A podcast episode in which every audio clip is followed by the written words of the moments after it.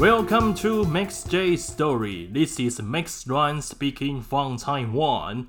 Happy Halloween! Actually, Halloween is not a traditional Taiwanese holiday, but in recent years, Halloween has become an important celebration and marketing event in Taiwan. So we are going to talk about marketing strategy today. Let's get down to business. As you can see in the title, the author of this book is Jeffrey Gitomer. He is the world's top sales trainer and best-selling author. His books, which includes the classic The Little Red Book of Selling and the Sales Bible, have sold more than 4 million copies. He has a podcast, Sell or Die. They discuss the art and the science of selling with the top leaders in sales, business, marketing, and personal development. According to the title, there are 21.5 laws of selling in this book. You may think this book may only be related to the salespersons. In fact, it's more than that. I suggest that everyone should understand the points of this book because it can help you build your own brand. The main point of this book is do not make hundreds of calls every day to develop new customers and disturb others. It's 2021, come on! You should use the internet and technology, especially the social media like Facebook, Line, Instagram, LinkedIn, or Twitter. We can make videos, make podcasts, write articles to build our own brand. In other words, we should attract customers to come to us. Say, for example, if you are a salesperson and you make 100 calls a day, there are just 5 calls will be answered, and 95 calls will hang up directly or they may tell you they don't need it. Among the only five calls, only one person will buy your stuff. Therefore, if you make phone calls for marketing, the chance of success is only 1%. But if a customer actively recommends others to you, your chance of success will become 95%. Wow, that's what we should do in sales. But how? How do you get customers to actively recommend you?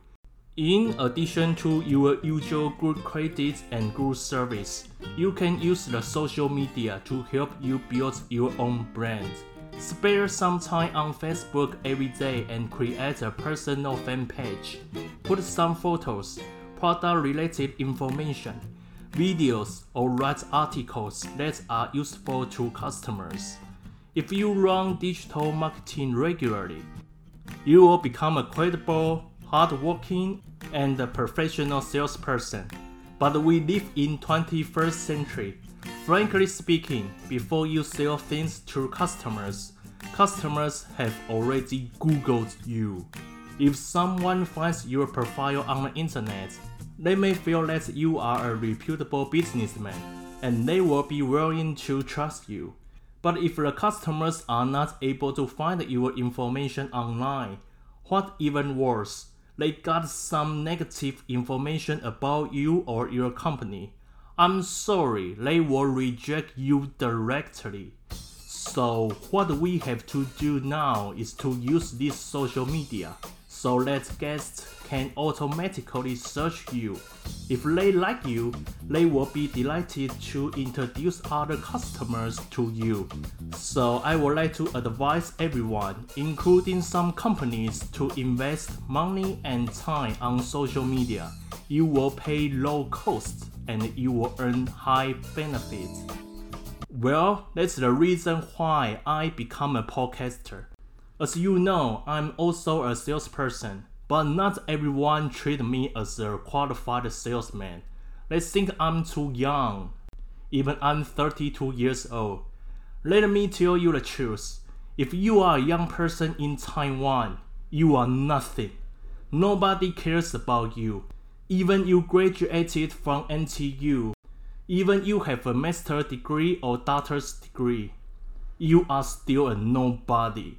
As a result, social media is a powerful tool for young people. You can brand yourself on the internet. Take me for example.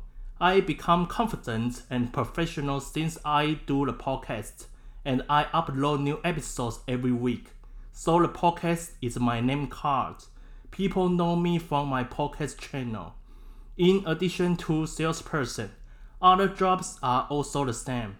If you send your resume to the company, then the HR person may search your profile on Facebook and LinkedIn. Brand yourself is very crucial on the new generation, and it also brings people more opportunities. Thank you for listening today. Meet you on the air next time. Bye bye.